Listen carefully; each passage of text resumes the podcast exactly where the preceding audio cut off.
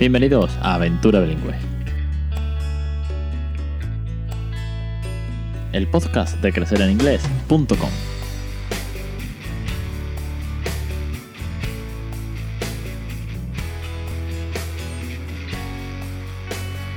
Capítulo 90 del 8 de marzo de 2018. Muy buenas, mi nombre es Alex Perdel y esto es Aventura Bilingüe. Ya sabéis, el podcast sobre bilingüismo para aquellos que no somos precisamente bilingües. Y estamos en marzo y como contaba la semana pasada, estamos en el mes de la difusión del bilingüismo.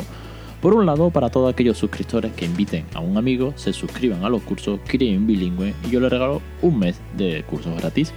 Y aparte, para todos aquellos que no son suscriptores, pero sé que hay muchos que estáis creando bilingüe, bueno, pues os propongo ese reto de que este mes le deis mucha caña y difundáis en vuestra familia, vuestros amigos, en el trabajo, o si tenéis blog, o si tenéis canales de YouTube, pues que también difundáis, que entre todos hagamos el marzo el mes del bilingüismo. ¿Por qué no? Vamos a hacerlo así. Y para hablar de esto, nunca mejor dicho, lo bueno es que no solamente lo cuente yo, sino que lo contéis vosotros. Y por eso he invitado hoy a Carlos Sánchez. Carlos es fiel oyente y además suscriptor de los cursos. Y le dije, Carlos, ¿por qué no te vienes y nos cuentas tu experiencia? Ya que hemos cruzado algunos mails y estoy seguro de que los estás haciendo muy, pero que muy bien. Así que Carlos muy amablemente me dijo del tirón que sí, y aquí lo tenemos al otro lado esperándonos para que nos cuente su loca aventura bilingüe. Carlos, muy buenas tardes y bienvenido. Hola, buenas tardes y, bueno, muchas gracias sobre todo por, por ponerme tu micrófono, invitarme, invitarme a tu podcast. Bueno, el placer es mío porque, como te decía fuera de, la grabación, hacía tiempo que no venían familias a contar un poco de su experiencia y quería retomar un poco esa parte cercana de, contar experiencias de familias que están criando bilingües. Con lo cual, te tengo que hacer la primera pregunta que es eh, obligatoria y es que ¿cuándo decidiste empezar esta aventura? Bueno, pues te comento, porque mi caso es un poquito particular. A ver, yo tengo dos hijos. Yo tengo uno de siete años y otro de 15 meses. Y me he embarcado en, esta loca aventura que dices tú siempre, ya con el segundo.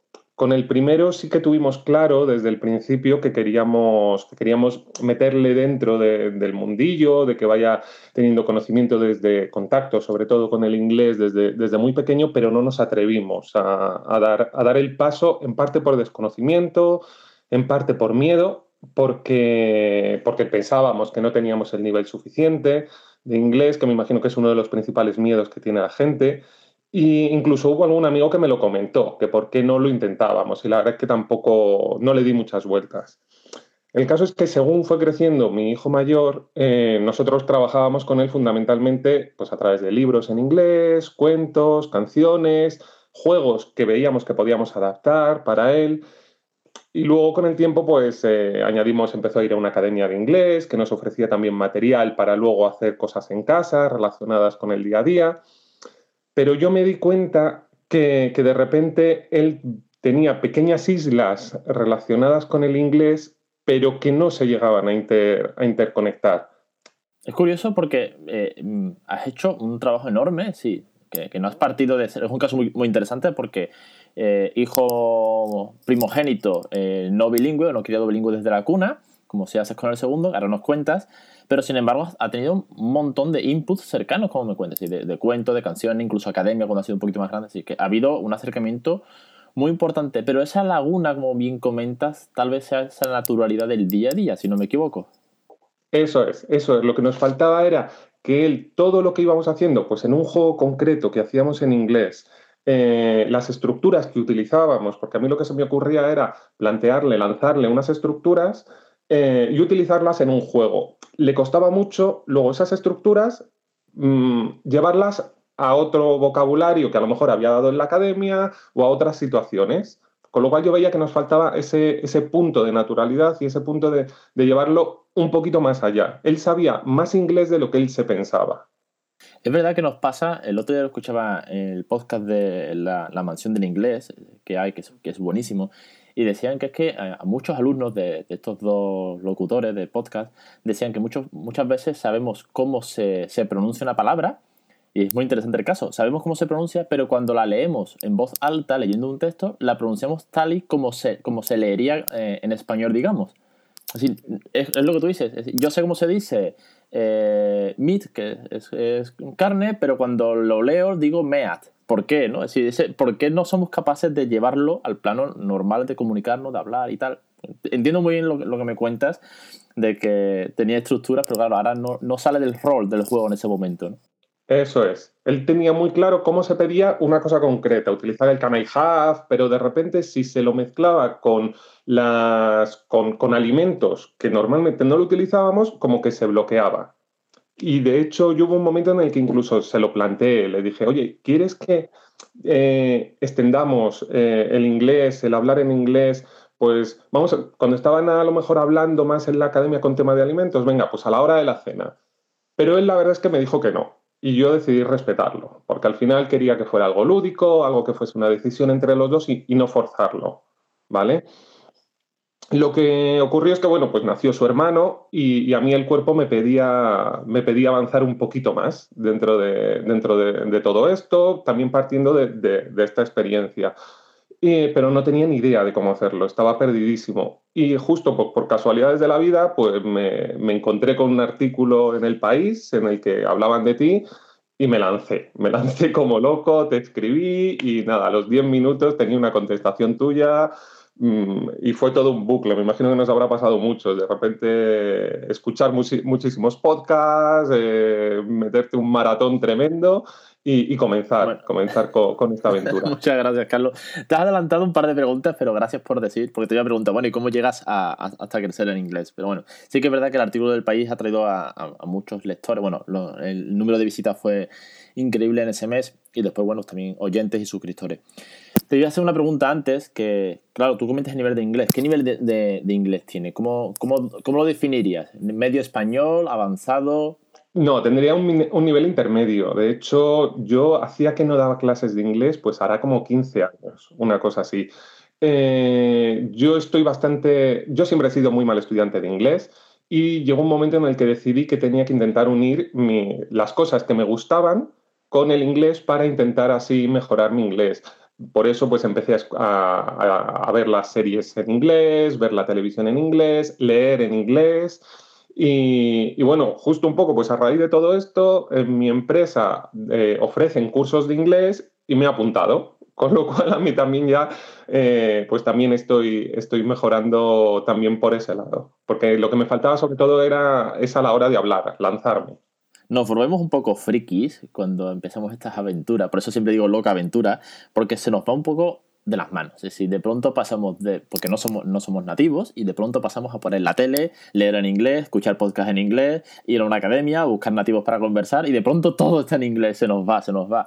Pero al mismo tiempo es muy gratificante si sabes eh, picarte, pues yo siempre me gusta mucho hablar de, que me pico con las cosas, porque al final es una fuente de motivación. Sí, hay gente que se puede retractar y se agobia, pero si eres capaz de, cambiar el chip, ¿no? En vez de decir estoy nervioso, estoy excitado, es decir, ese cambio de de, palabras hace que ya te, impliques mucho más, pues bueno, es, una fuente de motivación enorme y más, claro, cuando hablamos de crianza bilingüe con los peques.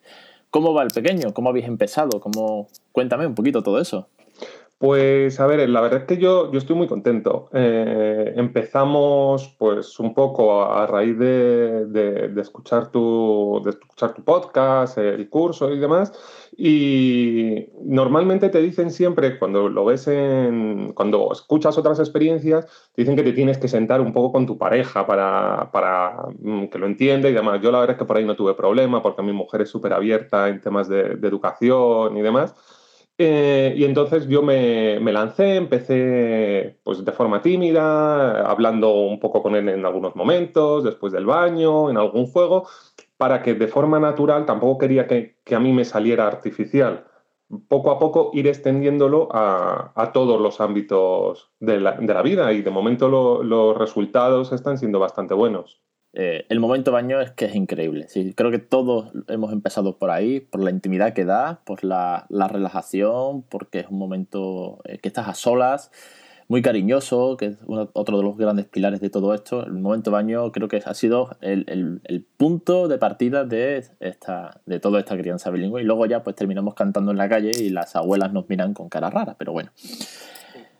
Eh, te iba a preguntar, ¿cómo has ido utilizando o cómo eh, te ha servido el tema de, mm, ver los videotutoriales, de ver eh, bueno, que son muchas veces, algunos son más teóricos, son más mm, rollo podcast, eh, otros ya, bueno, los últimos ya ves al peque por aquí por casa danzando y comentando en inglés muchas cositas. ¿Cómo lo has ido utilizando? ¿Te lo has visto todo del tirón? ¿Lo has ido haciendo por sesiones? ¿Cómo lo has hecho? Porque es interesante claro, yo lo grabo por semana, pero el que llega y de pronto se encuentra con 50 vídeos, igual es como, madre mía, aquí hay un montón de contenido. Pues yo me los estoy racionando. Mm, como de repente yo me encontré con que ya había, pues me parece que eran ya tres cursos completos, eh, lo fui haciendo poco a poco para ir asimilándolo y poder, porque si entendía que si de repente me los veía todos, no iba a poder aprovechar mm, muchas de las, de, las, de las cosas que decías en el día a día, porque al final se me iban a solapar, con lo cual he hecho un ejercicio de, contención para ir eh, viéndolos poco a poco e, e, ir inmediatamente eh, incluyéndolos dentro de nuestra rutina. A mí me está siendo muy útil especialmente porque yo lo que necesitaba era ideas para mm, cosas que, de primeras, pues eh, cuando te lo dicen, lo ves y dices, pues es verdad, pues este juego pues es, es muy normal para, hacerlo y sirve, tiene una aplicación directa para esta estructura, para este conocimiento eh, y para mí sobre todo eso, darme ideas para, para poder soltarme. Sí que es verdad que algunas cosas son tan simples, muy sencillas. Si jugar al Cucustras, al Picaboo, bueno, no, no, tiene misterio, ¿no? Lo, lo, lo ves en el vídeo, no tiene misterio ninguno, pero claro, una cosa es que yo te diga, eh, haz Picaboo, eh, ponle una toalla y se la quitas, y otra cosa es todo lo que puedes sacar de ahí, es decir, de cómo meter estructuras gramaticales, de cómo meter vocabulario, de cómo hablar de las partes del cuerpo, de, que son tantas cosas y después mucho desarrollo que es una parte que creo es muy importante y que cada vez nos preocupamos más por este tipo de educación, como tú dices, ¿no? Una educación más abierta y no solamente el hecho de eh, hablar tal cual, sino que todo tiene, tiene mucho, mucho trasfondo. Te quería eh, preguntar, y esto eh, se lo cuento primero a los oyentes, y es que me hizo mucha gracia, que cuando te llegó el email de que llevabas tres meses, que te iba a mandar el póster, me dijiste, lo voy a colgar en el cuarto. ¿Es verdad que tienes puesto el póster del desarrollo del habla en el cuarto? Lo tenemos puesto, está justo enfrente del cambiador del niño. Así que mientras le voy cambiando y voy hablando con él, muchas veces voy echando una ojeada y, y así me lo voy aprendiendo. Pero vamos, que no es solo el póster, que es que tengo por toda la casa repartidos tus, todos los listados de palabras, que para mí me resultan muy útiles. Los tengo, los tengo en un portafolio, de repente me pongo uno en la nevera para acordarme de, anda, pues mira estas, pues de estas me, fallan bastante, pues me las pongo aquí para tenerlas claras. Los tengo subidos en el Drive para cuando estoy en el gimnasio, pues entre serie y serie, o cuando estoy descansando, le estoy dando vueltas a la cabeza, y esto como se decía, y enseguida me lo saco. Por eso te digo, para mí sobre todo me, está sirviendo el curso por tema de, ideas, por tema de materiales y, refrescar muchas cosas que, tenía un poco olvidadas. Yo te lo agradezco un montón, la verdad que es que satisface y me llena, me, hace muy feliz que, pueda ayudar, que, que pueda crear bilingüe y que, bueno, que todo esto tenga sentido al fin y al cabo, ¿no? Que no, que no estamos tan locos, o como una mijita, tal vez una mijita sí que estamos un poco locos.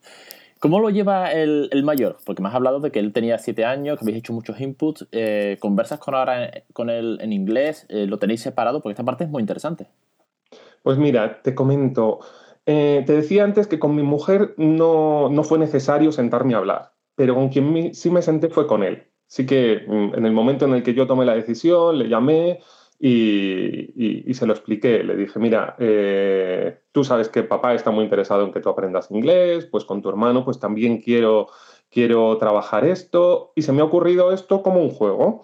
Yo no quiero que tú te sientas forzado, no quiero que te sientas incómodo, no quiero, si tú ves que estamos hablando en inglés, y tú te quieres meter, pero quieres hablar en español, puedes hablar en español. Si alguna vez, porque yo tampoco tenía muy claro qué es lo que iba a pasar con mi cabeza ni en, ni, en las interacciones futuras, con lo cual yo le decía, yo no sé si me va a salir a hablarte en inglés. Si a ti no te apetece, eh, si a ti te sienta mal, tú dímelo, papá, dímelo en español, o no te entiendo, o, o, entra dentro del juego, lo que tú quieras. Y él, la verdad es que, hombre, al ser también más mayor, lo, lo entendió muy bien y la respuesta está siendo increíble. Carlos, antes, de que sigas, perdona, te tengo que dar un aplauso enorme por pararte, hablar con tu hijo, que lo entienda, que sé que es un poquito más mayor, obviamente, pero me parece chapó lo que has hecho. Enhorabuena, de verdad que sí. Claro, es que para mí era, era de lo más importante, que él que él no sintiera que era algo extraño, que él no, no, se sintiera ni, apartado, ni se sintiera mal por todo esto, porque para, para mí lo más importante era esto. Y, como te decía, eh, nos ha ido muy bien, porque enseguida él eh, se ha metido en la conversación, le habla en inglés a veces, a veces no, eh, a veces viene a la conversación y entonces empieza a decir cosas en inglés, le pone voz a su hermano, porque como tiene 15 meses todavía no habla, pues entonces se lo empieza, a poner vocecilla, como si fuera él quien habla. A veces le veo que coge los libros que le leemos a él en inglés y los que le leíamos a él de pequeño y se los cuenta en inglés. Con lo cual estoy consiguiendo con, todo, con el curso y con, todo, con toda esta, esta aventura, pues eh, un objetivo doble. Con el pequeño pero con el mayor es que me está funcionando genial. Y es que con el pequeño todavía no tengo, no tengo todavía todos los elementos, porque todavía no habla, con lo cual todavía no puedo medir bien exactamente el grado de, cómo le está llegando, pero con el mayor es que le, está llegando muy, muy bien y estoy consiguiendo precisamente esa flexibilidad que yo estaba buscando. Qué orgullo, Carlos, qué orgullo, sí, no me cabe duda que es para que nos saques a todos una sonrisa, pero enorme, de verdad que sí, ¿eh? qué pasada. Eh, que nos cuentes esto, este testimonio, me parece, me parece genial. Así que, bueno, con el peque, tiene 15 meses, eh, date un tiempo, no te agobies con lo del desarrollo del habla, porque ya tienes uno, ya sabes que al final terminan hablando, y es, una de las cosas que muchas familias escriben, oye, tal, que es que mm, dice dos palabras y podrías decir 50, este tipo de cosas, eh, no te agobies, pero te aseguro, y vas viendo los ejemplos de que el enano cada vez eh, parlotea más en spanglish, porque va mezclando, pero cada vez más consciente de cómo tiene que ir dividiendo el idioma, de quién es papá en inglés, de qué mamá es en español y sobre todo eh, eh, la gran amplitud de vocabulario que tiene, que tú no sabes que lo tiene, ¿sí? porque como tú vas hablando todos los días, esto no es un ejercicio antiguo, ¿no? De los años 90, de la lista de los verbos irregulares, ¿no? no Tú vas hablando con él, que es al final de lo que se trata, y de pronto te das cuenta que sabe palabras o que dice palabras que tú no las has enseñado y tal vez la has visto, bueno, como siempre pongo en Peppa Pig, ¿no? Siempre pongo el ejemplo de Peppa Pig, pero que al final la puede aprender en cualquier sitio, ya sea la tele, o ya sea las canciones, o ya sea en un cuento, igual que viene de la guardia y sabe palabras que en la guardia le han enseñado. Sí. Yo, fíjate, una de las. Porque ya voy viendo, pues, que, que va entendiendo ciertas cosas y demás, y me he dado cuenta que recogen los juguetes mejor en inglés que en español. Muy bien, muy bien. Clean up, clean up. Claro. Cuando tuvo este momento loco de lanzar todos los juguetes, de dejar todo desperdigado y demás, y estábamos con, venga, recoge. Mi mujer le decía recoge, yo le decía tidy up. Eh, me, puse a buscar una canción, dije, igual que, que, con el mayor utilizamos el aguardar, aguardar, cada cosa en su lugar, dije, tiene que haber algo en inglés así. Y encontré una canción, me puse a cantársela y, ahora ya en el, es en, el momento en el que empiezo a cantarla, da dos pasitos, se pone a bailar y a continuación se pone a recoger automáticamente. Muy, pero que muy bien. Bueno, de hecho, en el curso 4 de cuentos y canciones lo tenemos y en el quinto también vamos a ver un refuerzo para guardar. Sí, que, que te has adelantado, pero es que, es que es así, es tan sencillo como eso. De hecho, mi padre siempre dice que el peque eh, obedece mejor en inglés que, en español. No sé si es porque en inglés soy yo y tal vez soy una figura más autoritaria, pero sí que es verdad que suele hacer más caso cuando, cuando le hablan en inglés, como que ese idioma es como, oh, espérate, esto es importante, o por lo menos le llama más la atención. Sí, del español se distrae con todo, pero en inglés lo focaliza mucho más. Carlos, pues te tengo que hacer la última pregunta para cortar. Bueno, última pregunta. Eh, un consejo o, nos ha dado mucho, mucho testimonio, nos ha dado muchos valores de, lo bien que lo estás haciendo, de cómo te está funcionando, de, todo lo que estás montando en esta aventura. Pero un mensaje de ánimo para esas familias que aún no se han lanzado o que tienen ese pequeño miedo, esa pequeña duda, ese nivel, ese si me va a entender. suéltate y diles que no pasa nada. Pues yo les diría efectivamente que se, que se lancen, que tampoco hay que ponerse metas excesivamente, excesivamente altas. Yo mi objetivo no es alcanzar el bilingüismo, eh, que mi, porque no sé tampoco si, lo voy a, si lo voy a conseguir como tal. Eh, hay que marcarse metas pequeñas. Eh, yo lo que quiero, de, o lo que pensé en un primer momento, era que quería que no les sonara chino que poco a poco a ellos les fuera llegando, que les fuera, que fueran captando estructuras, palabras, que en el momento que a lo mejor quisieran aprender eh, muchísimo inglés y tener un conocimiento muy alto, tuviesen una base de la que partir y poder tener eso más interiorizado. Que vergüenza no hay que tener ninguna, porque al final no, no merece la pena, no te lleva a ningún lado, pero sobre todo sentirse cómodo. Y a, mí también eh, yo te doy las gracias, Alex, porque precisamente uno de los, otro de los puntos que no he comentado, que a mí me ha ayudado mucho todo tu, podcast y tus cursos, es a nivel de, motivación, porque se flaquea.